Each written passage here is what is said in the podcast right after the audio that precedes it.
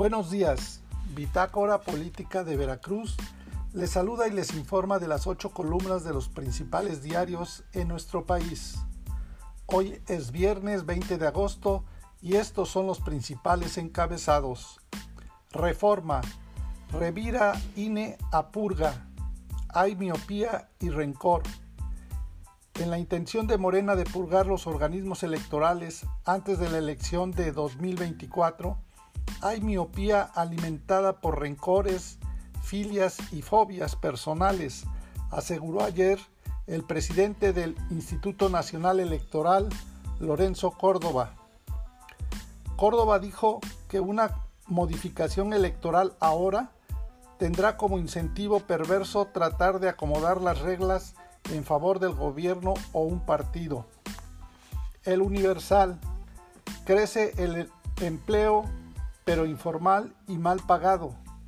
La recuperación económica ha sido más empleos en México durante 2021, pero informales y de bajos sueldos, de acuerdo con la información del INEGI. Al presentar la encuesta nacional de ocupación y empleo del segundo trimestre del año, el instituto dio a conocer que 8 de cada 10 nuevas plazas laborales que se generaron durante el periodo fueron en el sector informal de la economía. La jornada.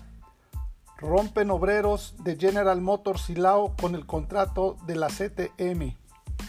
En uno de los procesos de legitimización sindical más vigilados, 55% de los trabajadores de la planta automotriz General Motors de Silao, Guanajuato, votó por el no y rechazó continuar con el contrato colectivo de trabajo que desde hace 15 años representaba el gremio setemista Miguel Trujillo López, que encabeza Tereso Medina Ramírez. Milenio, UNICEF en México. 25% de los niños que no van a las escuelas en el mundo. Uno de cada cuatro niños en el mundo que no han regresado a las aulas debido a la pandemia del COVID es de México, informó el Fondo de las Naciones Unidas para la Infancia al manifestar su intención de apoyar el retorno a clases presenciales en el país con un protocolo de cuatro puntos que garantice la seguridad sanitaria de los alumnos. Excelsior. Se acelera la recuperación económica.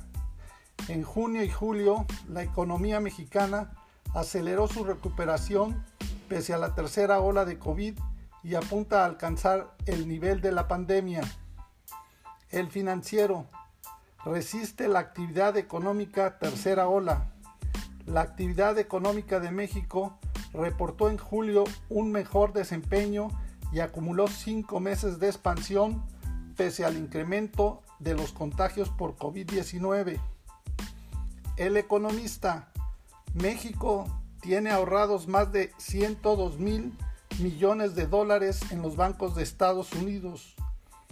El ahorro de mexicanos que se encuentran en bancos de Estados Unidos ha superado la barrera de los 100 mil millones de dólares, una cifra nunca vista y que se logra en un escenario de crisis a causa de la emergencia sanitaria del coronavirus.